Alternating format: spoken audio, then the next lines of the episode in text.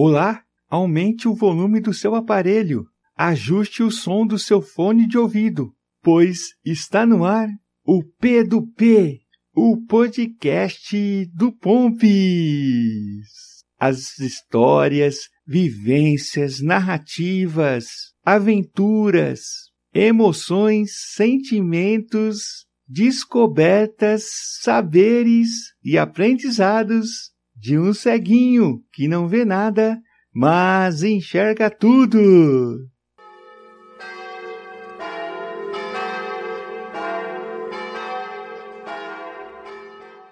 Você sabe que eu sou católico e que nós católicos estamos nesse momento vivendo o período da Quaresma, momento de muitas orações, penitências e jejuns. E eu resolvi te fazer uma revelação. Eu vou te contar como realizamos aqui em casa nossas orações. O tema te chamou a atenção? Então vem comigo. Está no ar o novo episódio do P do P, o podcast do Pompis. Episódio de número 32. Rezando em família.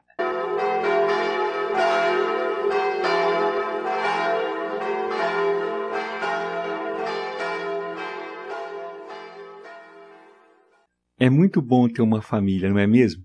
É muito bom valorizar a família. É muito gostoso compreender e vivenciar o amor em família. Eu aprendi isso com os meus pais. Me casei com uma pessoa que tinha os mesmos princípios e os mesmos valores de uma família. E eu e minha esposa, unidos construímos a nossa família junto das graças e bênçãos de Deus. E nós, aqui em casa, eu, minha esposa, meu filho e minha filha, nós realizamos nossas orações em conjunto. Quando decidimos ensinar nossos filhos a rezar, começamos com as orações tradicionais católicas. E o segundo passo foi rezar o terço. Porém, nós nos deparamos com um grande problema. Meu filho e minha filha achavam o terço muito repetitivo, demorado e diziam que perdiam o foco. Então, para não deixarmos de rezar, buscamos uma solução para esse problema. Nós reinventamos a forma com que rezamos o terço aqui em casa. E é exatamente essa experiência que eu quero compartilhar com você.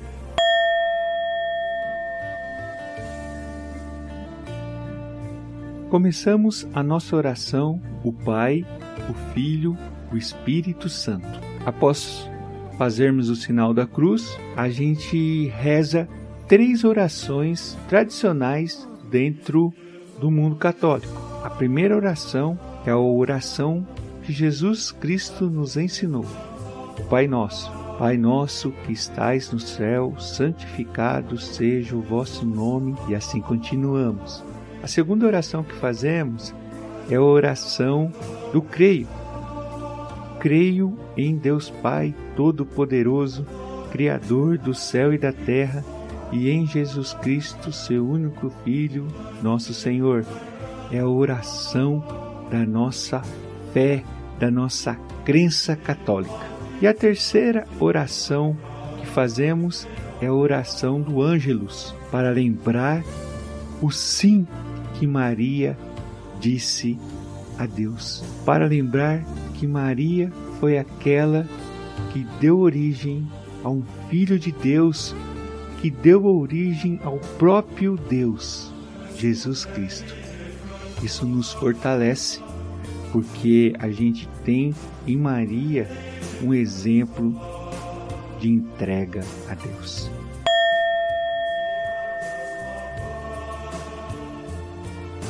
A segunda parte da nossa reza em família nós dividimos em cinco momentos. São momentos das nossas orações espontâneas. O primeiro momento que a gente faz é a nossa oração de agradecimento. Um de nós agradece a Deus. Agradece a Deus pela vida, agradece a Deus pelo momento em família, agradece a Deus pela saúde. É um momento de agradecer. A pessoa faz uma oração espontânea, como eu disse, e depois repetimos uma frase que ela criou dez vezes. Vamos lá, deixa eu dar um exemplo.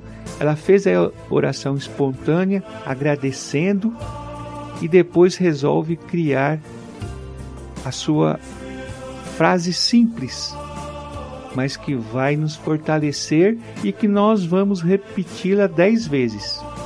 Por exemplo, obrigado, meu Deus. Obrigado, meu Deus. Obrigado, meu Deus. Obrigado, meu Deus. Obrigado, meu Deus. Obrigado, meu Deus. Obrigado, meu Deus. Obrigado, meu Deus. Obrigado, meu Deus. Obrigado, meu Deus. Após, a gente faz a oração do glória. Glória ao Pai, ao Filho e ao Espírito Santo, como era no princípio, agora e sempre. Amém. Também rezamos por todas as almas que estão precisando de orações. Ó meu Jesus, perdoai-nos e livrai-nos do fogo do inferno. Levai as almas todas para o céu e socorrer principalmente aquelas que mais precisarem. Encerramos com uma Ave Maria. Ave Maria, cheia de graça, o Senhor é convosco. E assim a gente parte para o segundo momento. O segundo momento, a gente, uma pessoa, né, nossa família, o que que ela faz? É o momento de pedir perdão a Deus pelos nossos erros. Então, quem está comandando, liderando a oração, faz uma oração espontânea, pede para que fiquemos alguns instantes em silêncio para pedirmos perdão por nossos erros e evocamos depois uma frase que a pessoa criou. Quem fez a oração espontânea criou. Vamos dar um exemplo aqui. Perdoe os nossos pecados, Senhor. Perdoe os nossos pecados, Senhor. Perdoe os nossos pecados, Senhor. E assim repetimos por dez vezes pedindo perdão pelos nossos pecados. Rezamos o Glória e rezamos para as nossas almas e rezamos uma Ave Maria. O terceiro momento, a pessoa que ficou responsável por fazer a oração, ela vai fazer uma oração pensando no eu. Algo que ela quer rezar por si. E aí ela faz uma oração espontânea e também cria uma frase. E ela pede pelo eu. Por quê? Porque no quarto momento nós vamos rezar pelos outros. E no quinto momento nós vamos rezar por nós. Olha que interessante. O terceiro momento a gente reza pelo eu o quarto momento nós rezamos pelos outros. E no quinto momento nós rezamos por todos nós. Seria mais ou menos assim. No terceiro momento, a pessoa que está rezando pelo eu, ela vai pedir, por exemplo, a virtude da sabedoria. Ela faz uma oração espontânea e pede a virtude da sabedoria. Pai do céu, nos dê sabedoria Pai do céu, nos dê sabedoria. Pai do céu, nos dê sabedoria. Rezamos repetindo a frase dez vezes. No quarto momento, como eu disse, nós rezamos pelos outros. É nesse momento que a gente lembra das pessoas que estão passando por algum tipo de dificuldade, seja de doença, seja de conflito em família, alguém que pediu oração. A gente vai fazer então essas orações pensando nos outros. E no quinto momento, a gente reza por todos nós. Por exemplo, a gente pede a bênção para as famílias. A pessoa faz uma oração, quem está conduzindo a fala, né, está direcionando, ela pede pelas famílias. E aí a gente reza, repetindo as frases, fazendo a oração da glória, rezando pelas almas e termina com Ave Maria. Para encerrar todo o processo da nossa oração em família, a gente reza uma Salve Rainha e cantamos uma musiquinha que é aquela que todo mundo conhece. Derrama, ó Senhor, derrama, ó Senhor, derrama sobre nós o seu amor. Derrama, ó Senhor, derrama, ó Senhor, derrama sobre nós o seu amor. Terminamos a nossa oração pelo sinal da Santa Cruz. Livrai-nos, Deus, nosso Senhor, dos nossos inimigos estivemos e estaremos sempre em nome do Pai, do Filho e do Espírito Santo. Amém.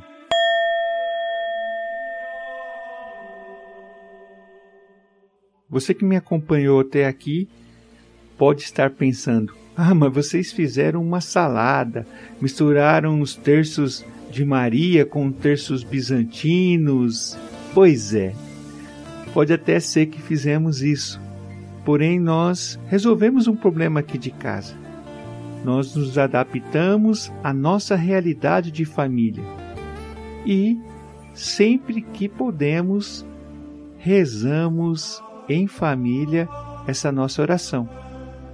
Nós percebemos que, conforme íamos aprimorando a nossa reza, nós pensamos que a gente conseguiu unir as orações tradicionais católicas, as orações espontâneas que vêm com a força do Espírito Santo. Rezamos agradecendo a Deus, pedindo perdão, rezamos por nós, rezamos pelos outros, rezamos por todos. Então, é uma experiência que eu compartilho com você para que possa ter aí uma inspiração para que quando estiver rezando em família possa ter um maior envolvimento de, de todos, principalmente das crianças. Tá legal? Então, deixo aqui a nossa experiência. Agradeço você que me acompanhou nesse momento. E até o próximo episódio. Tamo junto. Valeu! Tchau, tchau.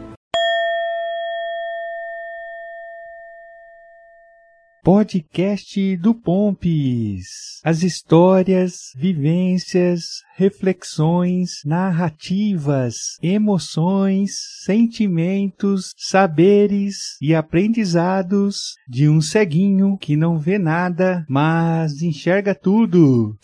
Você pode acompanhar os nossos episódios nos principais agregadores de podcasts e também no nosso blog